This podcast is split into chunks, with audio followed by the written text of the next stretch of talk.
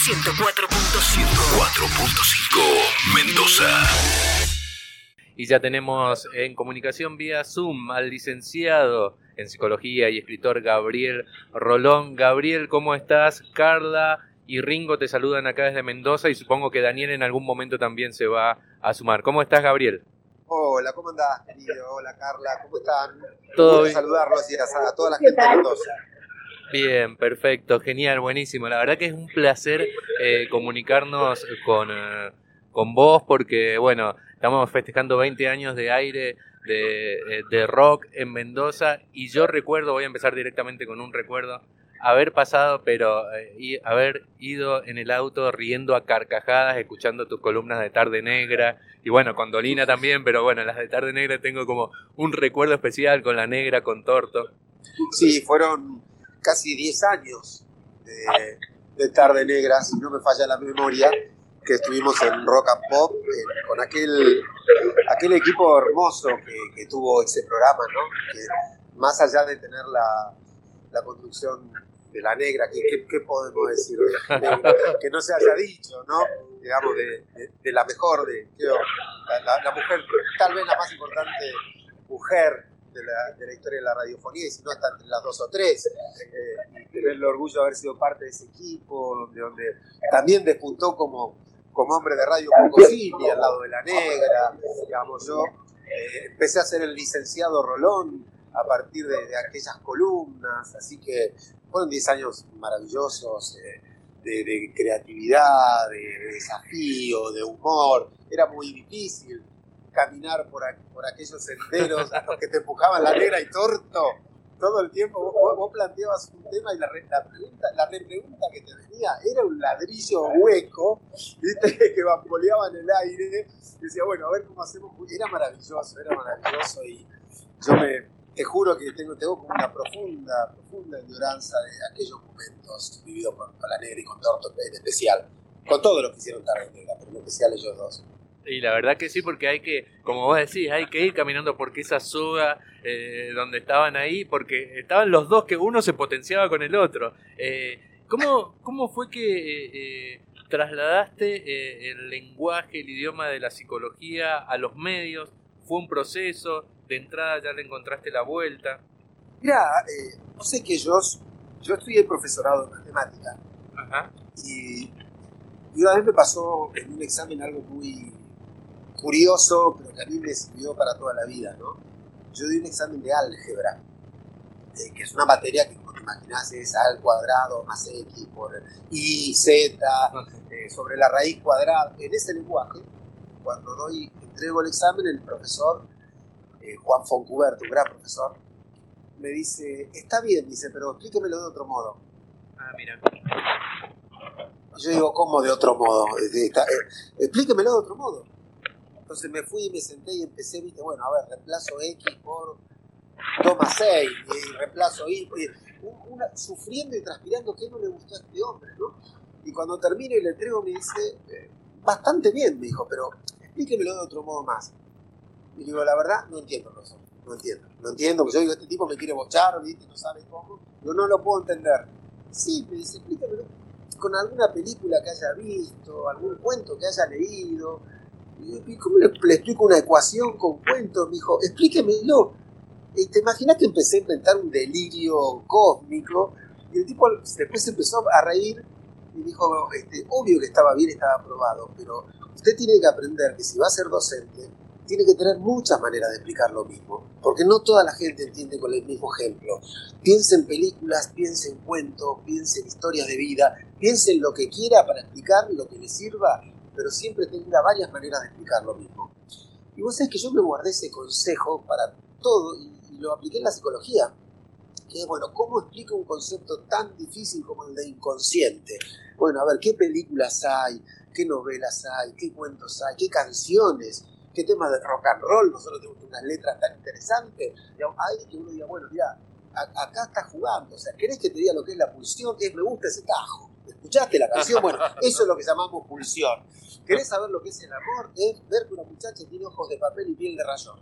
O sea, querés ver, bueno, entonces empecé, viste, a, a aprovechar todo ese contexto y, y por supuesto que fueron eh, cuando yo me salía un poco de la huella, venía la negra y me decía, Rolón, no se me entiende un carajo, empiece de nuevo. Entonces digo, la pucha, a remar, ¿viste? A remar otra vez. ¿Sabés qué? Gabriel, eh, justo para hacer la entrevista releí unos fragmentos de tus libros y y lo de las películas y, las canciones, eh, me acuerdo tal cual. Aparte, es increíble qué buen consejo el profesor y cómo se quedó, porque yo me acuerdo que en un momento va a decir, si estás un tango, si yo pudiera querer amar sin presentir, para explicar eh, lo del enamoramiento, la desilusión. Y yo digo, con esos ejemplos se te queda. Bueno, yo también soy docente, aparte de comunicador, y me parece que eso es buenísimo. O sea, las películas, bueno, que siempre eh, el retrato de Dorian Gray, que es un libro que vos has nombrado también en tus libros. Eh, es, increíble qué buen consejo y como de un tipo supuestamente de matemática, que la matemática por ahí tiene, eh, tenemos el prejuicio de que es complicada o que por ahí lo enseñan ingenieros que no son tan didácticos. Claro, pero vos sabés, Ringo, que siendo docente lo, lo, tenés muy claro esto. A mí muchas veces hay personas que me dicen, eh, usted tiene un don para explicar, y yo digo, no tengo un don, estudié tres carreras docentes en mi vida. Ah. Este, tengo, muchos años, estudié la docencia en música, la docencia en guitarra y la docencia en matemática, que no, me, no la terminé la carrera, pero sí hice las materias docentes. Llegué a las materias docentes y, algunas, y bastantes más, pero digo, son tres carreras de, bueno, cómo se comunica, cómo se dice. Y después hay algo que tiene que ver, y yo creo que vos vas a estar de acuerdo conmigo en esto, que tiene que ver con la música. Nosotros que somos tipos que escuchamos mucha música, ¿sí? Yo he sido músico y guitarrista, más del palo del tango, el folclore, pero también he tocado en algún grupete de rock, de rock en mi juventud y, he hecho covers para, para pagarme la carrera. Y si hay algo que tiene la música, es que te enseña que la gracia está en que hay momentos que son suaves, momentos que son fuertes, momentos que se pone el acento, momentos donde uno va menos, momentos para alargar toda la voz. Es decir, que el discurso para ser atractivo tiene que tener climas diferentes. Y yo siempre que armo algo, una obra de teatro, un libro o una frase, eh, eh, en este mismo momento, digamos que estoy hablando con vos, Ringo, eh, yo la pienso, ya inconscientemente la pienso en un modo musical. ¿Cómo tiene que terminar la frase para que a vos te quede lo que yo dije? Es decir, termina chan, chan, o, la, tiene que quedar abierta para que se abra una pregunta. yo todo lo pienso de una manera musical. Claro, claro. Así, así, entonces, entre el consejo de, de Foncuberte y la música me han abierto un mundo de cómo comunicar. Gabriel, te, le voy a dar paso a Carla, que ella es casi colega tuyo, así que ahí... Eh, así que bueno, dale Carla vos con las preguntas. Muchas gracias, Ringo. ¿Cómo estás, Gabriel? Hola, Carla, querida. Bien, muy bien, muy bien, amiga, muy bien. Gusto saludarte. Igualmente.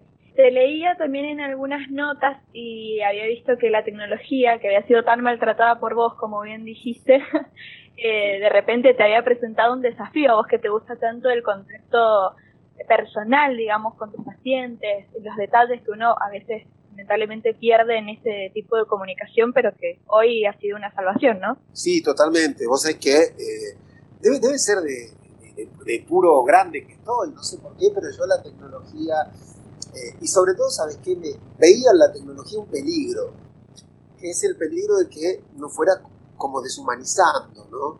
Que, que, fuera más lindo eh, tener una conversación con la pareja este, por celular mirándose que un encuentro, que fuera más seductor el sexo virtual que el sexo real, que un mensaje de texto reemplazara una charla. Veía como, el peligro de eh, de decir, bueno, ¿por qué no llamo a mi amigo cinco minutos para enviarme 10 mensajes de texto? Si es más fácil escucharnos. Yo, entonces veía ese peligro, pero eh, la verdad es que contra todos los pronósticos, esta tragedia que estamos viviendo, eh, me parece que puso la tecnología, eh, casi, casi te diría que si uno fuera creyente, y no es mi caso, no lo soy, pero si no te diría, ¿sabes qué? La tecnología fue inventada para cumplir su función en este momento.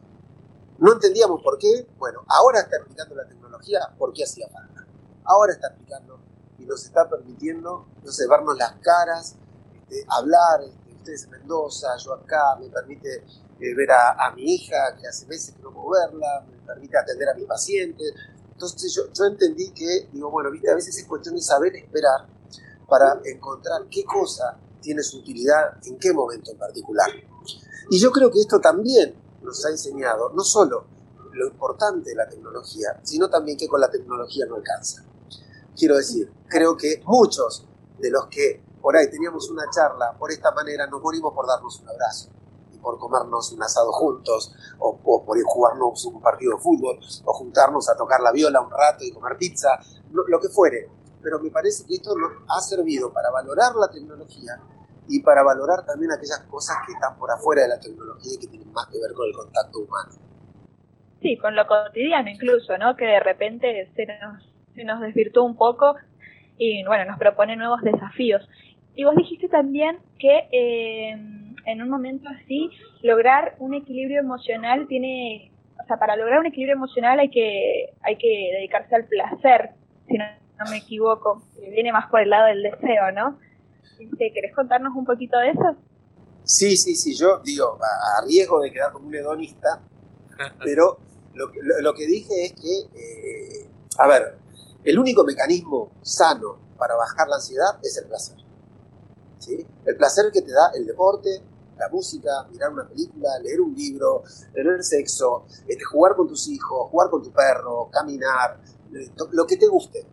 Pero cuando la psiquis este, empieza a tener mucha, mucha ansiedad, junta mucha ansiedad, eh, empieza a llevarte al límite donde eh, te exige que bajes el nivel de ansiedad porque no lo soporta más. Entonces, si vos no lo bajás tocando la viola, haciendo deportes o mirando una película que te guste, lo vas a bajar gritando, llorando, angustiándote, peleándote. Entonces, una de las cosas que yo dije fue, bueno, en momentos como estos, cuidar los momentos de placer es lo más importante, porque estamos estresados, ansiosos, angustiados, eh, y bueno, y en medio de esa situación, lo único que protege nuestra psiquis es el placer. Entonces, para poder soportar todo lo que estamos soportando, que por lo general, ¿qué hacemos? En la vida pre-pandemia y esperemos que post-pandemia. ¿Qué es lo que hace uno? No ve la hora de que llegue el viernes, ¿ok? Porque, claro, porque es, bueno, aguanto el lunes, martes, menos mal que mañana es viernes. ¿Qué estamos diciendo ahí? Menos mal que ahora flojo y me doy unos juntos. Me hago un asado, me junto con mis amigas, lo que fuere. Es el momento del placer. Ahí se descomprime para aguantar la semana que viene, ¿no? Bueno, como ahora nadie sabe qué día es hoy, no dice martes, miércoles, jueves, estamos perdidos en el tiempo este, con la pandemia y no existen esos fines de semana, bueno, con más razón tenemos, digo yo, que ir eh, dosificando durante todos los días, si se puede, esos pequeños momentitos de placer, esos momentos que son los que van a descomprimir nuestra ansiedad para que podamos tener unos días más transitables. Gabriel. Tal cual. Eh, bueno, has llenado muchos teatros, hasta el Luna Park. En algún momento cuando empezaste a estudiar eh, psicología dijiste, yo voy a llenar el Luna Park. O sea, es increíble lo que... vos, tomás conciencia de eso porque, bueno, vender muchos libros también es, un sueño, pero llenar un Luna Park como si fuera, no sé, los piojos, qué sé yo, es, es, mucho. Es loco. Es loco. Es loco porque loco. además, vos sabés que yo este, iba al Luna, bueno, yo, yo vi a Dios ¿no? ah, mira. Este, e, e, e, iba a la época donde uno decía, bueno, se escuchaba, tocaban juntos Crucis, Pastoral, Alma y Vida, y se estaban jugando Yo te, hablo de recitales que me acuerdo, sí, a ver.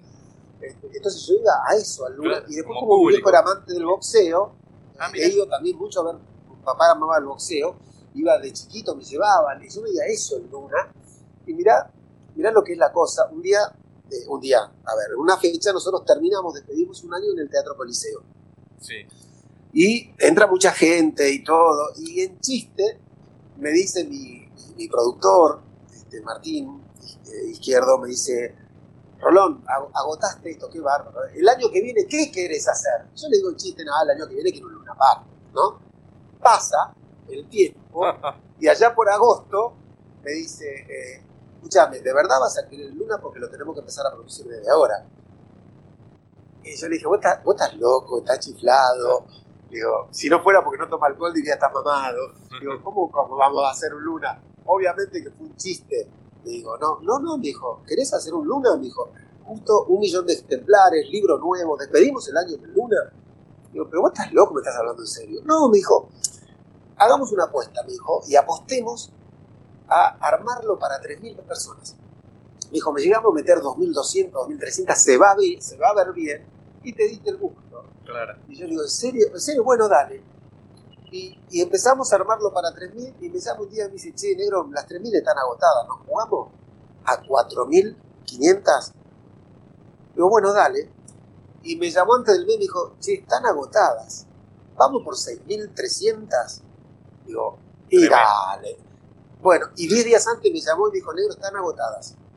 ¿Querés abrirlo para 12.000? Porque ahora si abrimos hay que abrir mucho. Entonces, bueno, no, le dije, olvidate. No, no, porque no hay manera. O sea, sería muchísimo, sería un ataque de soberbia. Déjame con 6.500 personas en un espacio que yo no lo, para presentar un libro. Mira vos, y lo único que lo supera seguramente es lo que estamos haciendo ahora en posibilidad, que es que estamos teniendo que hacer teatro por streaming. Yo, Claro. este, este, Este, sábado tenés, ¿no? Eso te iba a este preguntar, sábado ajá. tengo, tengo este, El amor y las pasiones, que lo hacemos con mi Cintia, Cintia Wheeler, mujer. Es una charla sobre el amor y sobre la pasión, que a- aprovecho para invitar al, al público de, de- de- de Mendoza, a los que tengan ganas por PlateaNet, se consigue el acceso, que la última vez este, que fue hace menos de un mes y bueno, y lo vieron potencialmente más de 3.000 personas. Que vos sabés que en realidad son 6.000 o 9.000, porque porque- ahora, por suerte, en streaming, vos, la, vos sacás una entrada y la ves con tu familia. Claro. La ven 3, la ven 4. Pero digo, bueno, vamos por esa apuesta. Pero lo del Luna Park, sa- ¿sabés qué hice, Ringo? Sí. Eh, cuando estaba la gente ahí, en un momento yo me mandé pedir una viola, una guitarra. Entonces le, le dije al público, le digo, perdón, pero yo de chico, yo venía a ver recitales y yo tenía mi grupito de rock, y yo soñaba con que algún día iba a cantar acá en el Luna. Digo, así que sé que ustedes no vinieron para esto, pero yo me voy a dar el gusto de cantar en el Luna. Así que agarré la viola y me canté un tema. Me canté un tema en el Luna Park. ¿Qué tema era? ¿Te acordás? Sí, claro, me canté este, la pequeña serenata de Uma de Silvio Rodríguez. Ah, mirá. Oh. Bien, bien. Me, me can- Sí, sí, sí, sí. Un Canté allí y es tremendo. ¿Sabés que un tema relacionado con eso, con esto de llenar un luna y demás? A mí hay algo que me llama la atención y he tenido la suerte de poder eh, hablarlo en entrevista con Felipe Piña, con Darío Stanriver, que es el tema de que por ahí los comunicadores científicos, sé que divulgador científico no es el ter- la terminología correcta, digamos los comuni- comunicadores científicos muchas veces desde la academia, desde los cubículos de la facultad, como que se los critica. Eh, ¿Has sentido eso? Eh, ¿Cómo lo tomás? Sí, claro. Sí, eh, mira, la verdad lo sentí mucho en un principio, Ajá. ¿sí? En el comienzo de, de- de mi, mi exposición eh, como psicólogo en los medios, ahí lo sentí mucho. Pero después, vos sabés que los libros me acercaron de un modo tal que un día me llamó una persona, un titular muy importante de una cátedra de la UBA, me llamó por teléfono él y le dije, hola, sí, maestro, usted que me llama a mí, qué gusto saludarlo, o sea, yo había estudiado con esa persona. Me dice, no, le quiero decir algo. Me dice, usted sabe que yo fui uno de los que lo criticaron mucho en la facultad. Dijo, yo he dicho, no, no van a salir de acá y no van a ser como Rolón después. Yo lo he dicho. Dijo, y justo había salido Historias de Iván, mi primer libro que había explotado. Sí. Y me dijo, y le quiero confesar algo, me dice. De cada tres pacientes que me vienen a ver, uno me dice que viene porque leyó su libro y porque y, y quiere hacer análisis. Entonces me dice, yo me he dado cuenta que usted le hace bien al psicoanálisis, no mal. Entonces le quiero pedir disculpas y le quiero ofrecer mi cátedra para que venga a la UBA a dar una clase magistral. Así que fui a dar una clase magistral a la UBA que fue una de las emociones más grandes de mi vida, como en Luna. Como fue en Luna, tal cual entendió otro aspecto, que es ir al lugar donde yo me formé, donde yo estudié, donde fui como alumno, donde jugué mis sueños, este, e ir de la mano de uno de los docentes que yo admiraba y que me ayudó a formarme, que esa persona ahora me autorizara a dar una clase en su cátedra.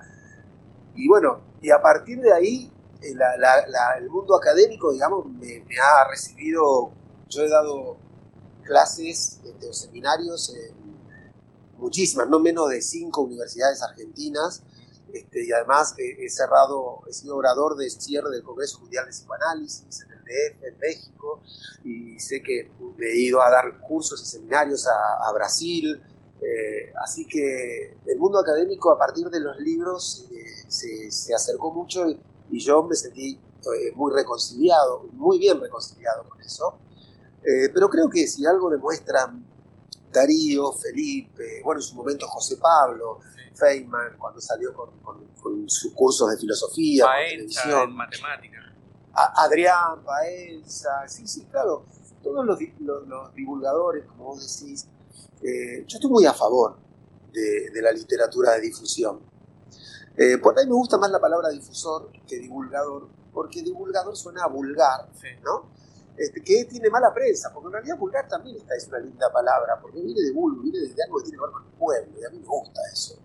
Pero digamos, yo estoy a favor de aquellos, si querés, que, que divulgan o difunden, porque justamente acercan al pueblo algo que es difícil y que a lo mejor está reservado para un ámbito que es académico y para alguien que ha tenido la oportunidad de ir ahí.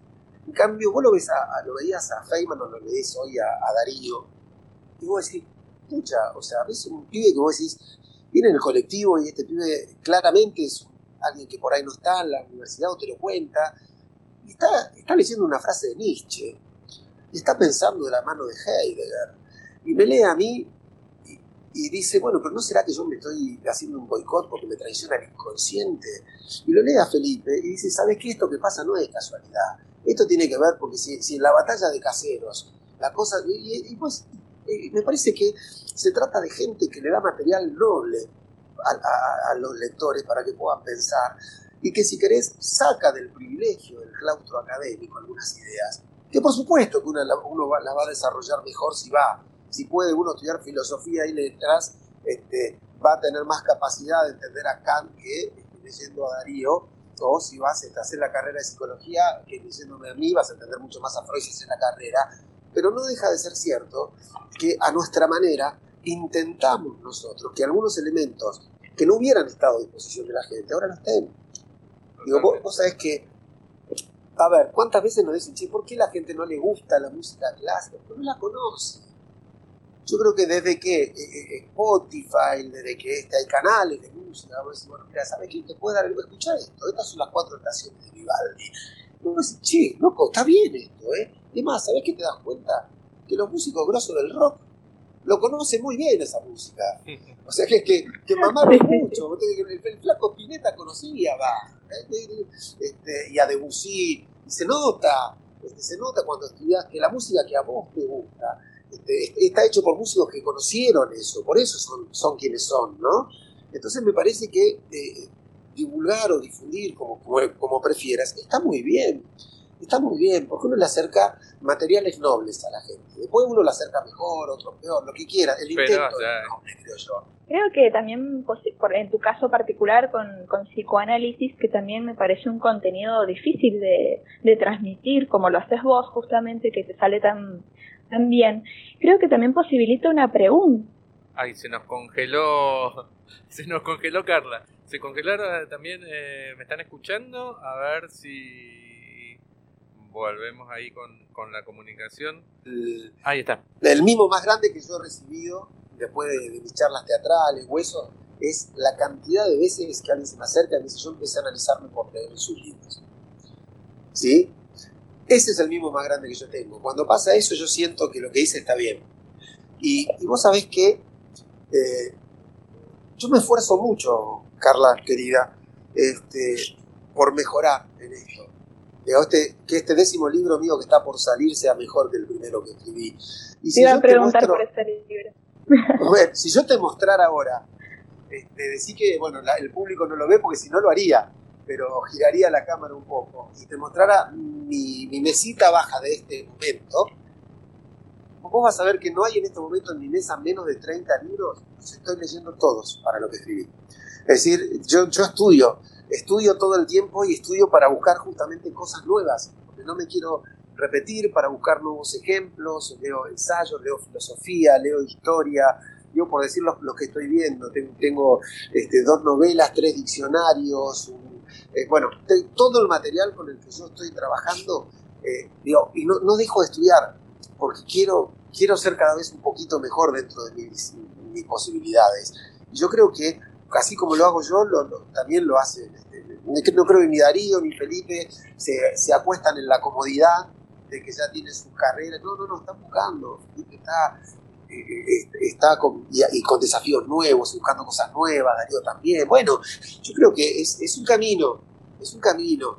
están aquellos que no se toman a lo mejor el trabajo de leernos y es más fácil criticar porque, bueno, vos le, le, sacaste la factura de la panadería. Claro. Vos decís, bueno, pará, este, este, texto lo entendía solo el que entraba a la facultad de filosofía. ¿Por qué manejarlo mucho? Bueno, porque está bien que así sea. Entonces no se enoje. Ahora vos me decís, sí, pero la panadería es más, más rica, está más calentito. Y sí, señor, claro que sí. Usted puede ir y estar a la panadería, lo saca recién del horno. Pero los que no pueden tienen gusto a comerse la factura igual, aunque no esté tan, tan sabrosa, ¿no? Gabriel, ¿cómo, ¿cómo te llevas con, con, con las redes sociales? Eh, por supuesto que ya supongo que desde hace mucho entran al consultorio las redes sociales, esto de mostrar la vida. Eh, vos cuando, ¿cómo decidiste abrir? Tenés, que tener una cuenta de Twitter, eh, Instagram. Eh, ¿cómo, te llevas? Mira, por lo general, yo elijo el contenido de, de mis sitios totalmente y me ayuda mi asistente, mi hermana, Sonia, que se encarga de verificar lo que yo no podría, porque llega muchísimo. Por ejemplo, Gaby, te escribió esta persona, fíjate que hay un mensaje eh, que va más allá de, los mismos o las críticas, ¿sí? Pero yo utilizo las redes para, para acercarle material a la gente, para difundir lo que hago, por supuesto.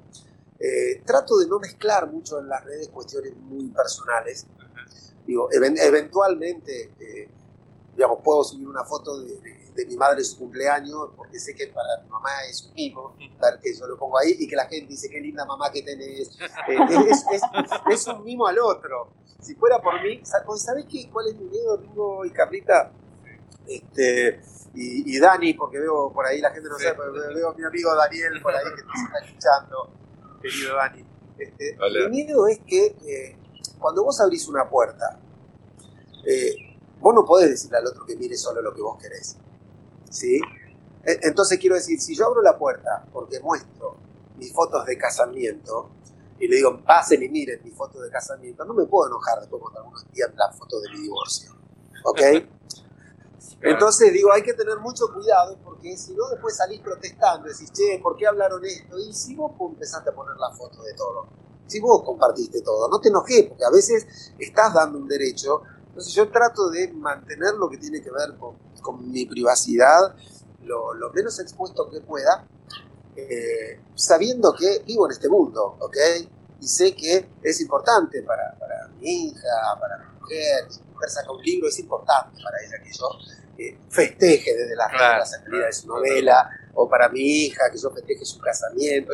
pero sí, sí he tratado de que siempre lo que, lo que yo vaya a poner, primero el 99% tienen que ser ideas o tiene que ser contenido. Y el 1% que me permito por el otro lado siempre es algo que está bueno. ¿sí? Jamás he utilizado las redes para, para discutir con alguien, para responderle a alguien. Eh, me parece que no, no, es el foro, no es el foro. En primer lugar, yo soy de los que creen que, el que se pelea con un salame es un salame, ¿sí? con lo cual este, yo elijo mis peleas y si me peleo con alguien tiene que ser con alguien que, que, que yo respete mucho, es decir, no me voy a pelear con alguien que no conozco. Sí, sí, me dicen, che, el negro Dolina dijo que tal cosa, o la negra Bernasi dijo que tal otra, no sé, o Mario este, dijo esto o aquello, y pará, pará, déjame que lo llame y le pregunte, che, ¿qué pasó? ¿Por qué dijiste esto? A ver, o ahí sí, por ahí, hay alguien que yo respeto mucho, opinó diferente, bueno, déjame subirme al ritmo de, la pelea intelectual porque lo respeto. Ahora, si no, eh, viste, las redes son un mundo muy agresivo, sobre todo en Twitter, ya sabemos. Eh, bueno, si cada uno que te dice, che, Ringo, hoy hiciste un programa de porquería, vos te vas a trompear, estás muerto, ¿no? Este, porque, porque además viste que te llegan mil que te dicen que les gustó el programa, pero hay uno que te dijo que no es el que te cancha. Gabriel, eh, por lo menos la última de mi lado, yo cuando voy a terapia y salgo, muchas veces me pregunto, digo, che, ¿seré un paciente aburrido o interesante para, el psicólogo? y también me hago la pregunta, ustedes, eh, a Carla le falta poco para hacerlo, pero vos como, como psicólogo, cuando se va el paciente, decís, ¿fue una buena sesión? ¿No fue una buena? La verdad que hoy... hoy no estuve tan bien o hoy fue aburrido el paciente. ¿Cómo es ese después? ese sí, claro que sí. Sí, claro que a veces decís, qué sesión movilizante que tuve con este paciente, qué fuerte que fue. A veces decís, che, qué bueno, qué bueno, se corrió del lugar, la verdad, venía con el tenis, se movió, pensó. A veces también decís, eh, yo le, he puesto un título, ¿no? Yo a veces Cintia, que también es psicóloga, este, yo le, a veces le he dicho, mira, estoy podrido ser Juan el. Tengo ganas de un paciente que hable, que cuente, digo, el paciente no me dice todo el tiempo sacándole con un son. O sea, sí, pacientes que generan eh, emociones, que generan un montón de cosas. Yo, soy un, analista que, que, está a favor de, del analista sensible, quiero decir cercano. Quiero decir que a mí, el día que lo que diga un paciente no me muevo un pelo, yo no atiendo más.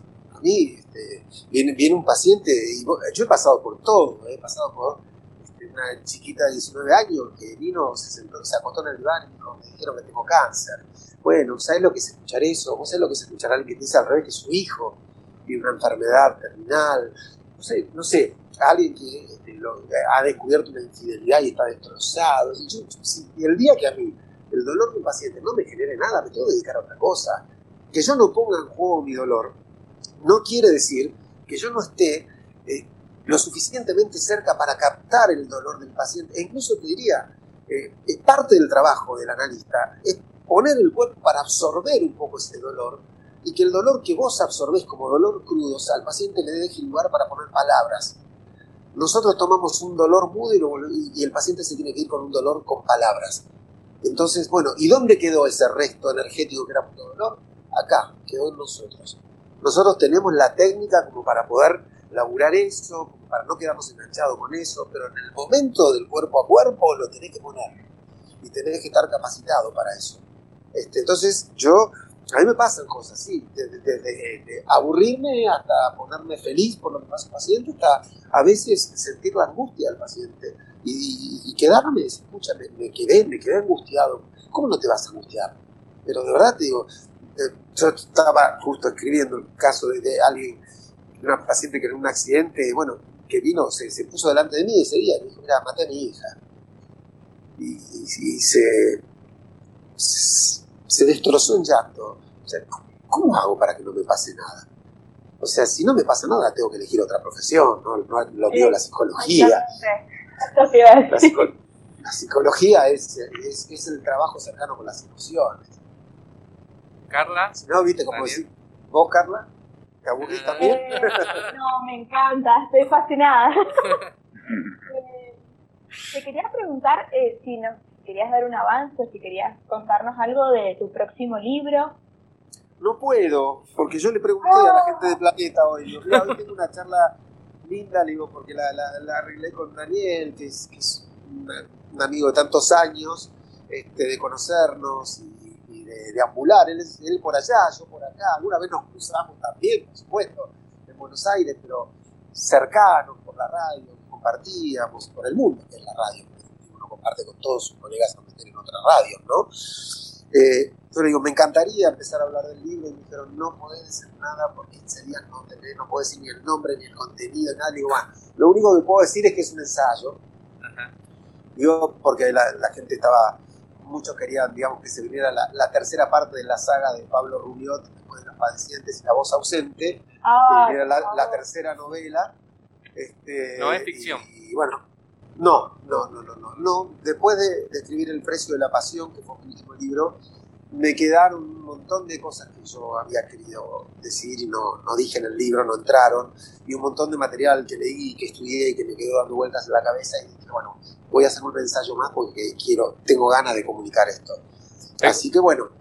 Sumo una, última cortita, sé que te has hecho un lugarcito para nosotros, así que sumo una última cortita. Eh, bueno, hace poco hablamos con tu amigo, el negro Dolina, lo entrevistamos y nos decía que como pendiente tenía una cuestión con el cine, que había actuado en películas que no le gustaron y demás. ¿Te gustó? ¿Quedaste conforme con los padecientes en, el cine? Eh, ¿Te hubiera gustado otra cosa? ¿Cómo, cómo, cómo vista ahora 12, 3 años de, de la película? Si algo aprendí como analista es que siempre hay una distancia entre el placer buscado y el placer encontrado. ¿sí? Carla, Carla sabe que es casi definición de manual, ¿no, Carla? Sí, sí, sí. No puedo ser más freudiano, pero es así. No, no, Siempre- así, emanás freudiano. Claro, en- entre lo que esperás y lo que encontrás, siempre hay una distancia, pero bueno, le- ocurre, digamos, en el amor, ¿no? Uno mire este, los momentos con las personas que amamos y bueno, pensá cuando arranqué yo soñaba que iba a ser un poquitito distinto neto, ¿no? pero bueno, pero amamos y nos quedamos igual, ¿no? Eh, excepto que la distancia sea muy grande. Bueno, en mi caso yo estoy contento con la película, yo fui uno de los, de los adaptadores de la película y Nico Tuoso, el director, tuvo la generosidad, yo le dije, yo había tenido muchos ofrecimientos para, para hacerla antes, pero eh, los directores decían, mirá que es mi película, mirá que es mi película, y yo no se las daba porque el psicoanálisis es un mundo tan particular y yo vengo de verdad trabajando tanto para la difusión del psicoanálisis que digo, la adaptan mal, le hacen decir a mi analista cosas que un analista no diría, digo, y todo el trabajo que vengo haciendo se cae. Yo dije, no, es tu película, pero yo estoy en todas las escenas este, con vos y no te voy a decir que tenés, cómo tenés que filmar, pero sí le voy a decir al actor si hay algo de lo que dijo que, que no va, este, yo le voy a decir, no, mira, tenés que grabarla de nuevo. Un analista no diría esto, diría esto otro. ¿Sí? Entonces, este, Nico me dijo, por supuesto, y trabajamos codo a codo, fue muy loco, muy movilizante. Este, Imagínate que al principio yo entraba y los, estaba- aparte, a ver, no sé, Machín, por ejemplo, por nombrarte un, un- un actor, este, Vicuña. tenía una. Jo- sí, claro, Benjamín, María Eugenia, este, to- todos los que participaron, ¿no? Pero Pablito Rago, pero vos sabés lo que es ir a, a Pablo Rago, por ejemplo, este, y decirle, vení Pablo, yo quiero que hagas tal cosa y tal otra. Y Pablo tiene- me conocía, teníamos onda, pero ponele, este, Machín que es un actorazo y un tipo extraordinario. Pero la primera vez que entré al set, entró él al set, la primera vez que lo vi, Machín estaba desnudo. ¿Ok? O sea, él grabó, lo primero que grabó es una escena de violación. Entonces estaba él desnudo con una bata, no me conocía, no me conocía, y yo digo, bueno, mira, el tema es así. Mirá que cuando vos hagas tal cosa, y me miraba, ¿no? Me miraba y como diciendo, ¿este, este quién es? ¿No? Hasta que el director le dijo, bueno, mirá, que yo quiero que Nene Gaby es el autor del libro, sí, sí, es claro, el autor del guion también, este, me gustaría que lo escuchara porque es psicoanalista, y entonces yo por ahí le decía, no, en esta escena el insulto no sería ese, sería este otro, este, fíjate, y yo tratando, Claro. pero siempre de sumar, ¿no? El Así cuidado en el una lenguaje ahí, participación, claro. claro, una participación muy, muy potente en la película, por eso estoy muy, muy conforme, porque si algo a la película le, le- le faltó, digamos, eh, es responsabilidad mía también, y si algo en realidad no es que le faltó, sino que es un lenguaje distinto, ¿sí? Entonces hay cosas que una novela te da y no te da una película y viceversa. Pero la película tiene, tiene imagen, tiene sonido, tiene música, tiene climas, tiene un montón de cosas que en la novela no lo tenés. Y en la novela vos tenés un desarrollo eh, intrapsíquico, por decirlo, vos podés contar lo que, lo que el protagonista siente, piensa, Claro. recuerda, y en el cine no lo podés contar. Bueno, entonces es un lenguaje distinto. Pero bueno, ve- veremos cómo nos, veremos cómo nos va. Ah, veremos cómo nos va. Yo, yo he pasado por el cine, hasta me di el lujo de actuar en la película un poquito, Sí, así que, así que la, la pasé muy bien, estoy muy orgulloso de la película. Muchísimas gracias, eh, Gabriel Rolón. No sé si Carla, Daniel quieren agregar Sí, algo. me voy a poner, me voy a poner un poco narcisa y voy a preguntar, no sé si es narcisa la palabra, pero me estoy por recibir y la verdad creo que, bueno, tengo mucha gente cercana que está en la misma situación. Si nos querés dar un consejo, Mirá, sí, este, si, si tenés esa generosidad, no es que yo sienta que tengo muchos consejos para dar, pero ¿sabes qué? Eh, eh, Carla, elegiste una carrera, eh, en definitiva, psique quiere decir alma, ¿no? Psique viene del griego que es alma. Es decir, elegiste una carrera con alma. El consejo que yo te daría es, nunca pierdas el alma en esta profesión, nunca pierdas el corazón en la profesión, nunca pierdas de vista que la gente que te viene a ver sufre. Aunque parezcan tonterías, por esa tontería la gente sufre. Y que hay que Sí. estar cerca de ese dolor. Yo diría eso. Eh, lo primero, mira, un, paciente te puede perdonar una mala intervención, algo que no escuchaste, porque recién uno empieza, este, porque bueno, na- nadie nace con experiencia. Entonces, obviamente, dentro de 15 años vas a captar algo que está pasando con mucha más rapidez que al comienzo. Y el paciente te lo, te lo perdona, te lo perdona. Lo que no te perdona el paciente es que vos no vibres con su dolor, es que vos no estés cerca de ese, de ese dolor. Ahí es donde falla la cosa, por más que vos seas Gardel con los tres guitarristas, este, yo te aseguro que el paciente dice, no sé qué me pasa, pero no me engancho.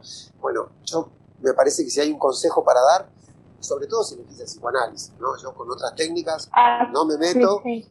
no me meto porque por ahí viste alguien toma test, no, alguien toma test dice no, no, no, no, el observador tiene que estar lejos para no influir en la, en la toma. Bueno, y lo respeto.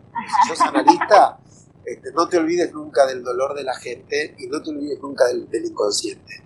Es decir, que la gente, eh, que lo que la gente dice, cuando uno habla, dice más de lo que cree, dice menos de lo que cree y dice otra cosa de lo que cree decir. Muchísimas gracias, Gabriel. Daniel, ¿querés decir algo? Eh, mil gracias, Gabriel. ¿Cómo estás? Hola, querido amigo, qué lindo saludarte. Igualmente, una alegría, Gaby.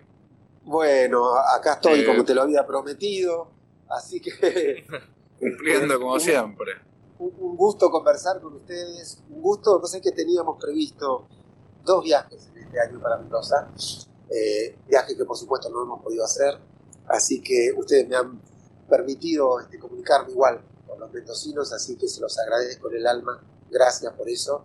Y bueno, eh, ojalá podamos seguirla en otro momento, me quedé con ganas, así que ojalá tengan ganas ustedes también de, de reencontrarnos en alguna charla. Por supuesto. En esta cuarentena hemos aprendido un montón porque también hemos tenido algunos tiempos para leer a Felipe, a vos, a Darío, y quedan temas para tratar, así que tenemos espacio también para hacerlo. Va a ser un Eh, honor. Te quiero hacer una pregunta. ¿Están por hacer o irán a hacer en el futuro algo con Felipe Piña y vos? Así como hacían con Darío y Felipe.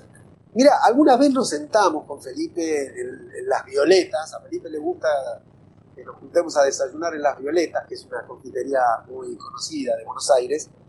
Este, y hemos fantaseado con un montón de cosas para hacer juntos. Por ahora no nos hemos sentado a concretar ninguna, pero hay, hay, está el deseo, nos, tenemos mucho cariño, de verdad, nos queremos mucho.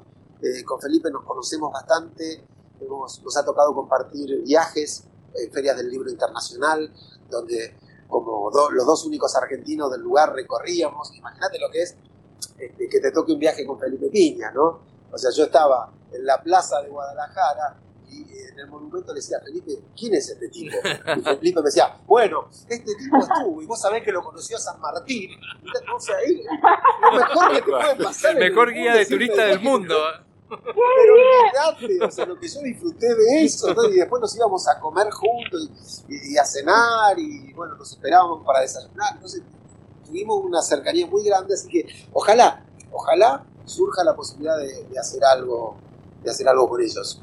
Felipe ya digo con quien me une una amistad y a Darío no, no tengo la posibilidad de conocerlo tanto, sí hemos tenido algunos contactos siempre muy afectivos y él ha sido muy generoso conmigo, con mi obra, y yo este, soy un, un gran admirador de su literatura, así que ojalá este, podamos compartir alguna cosa juntos.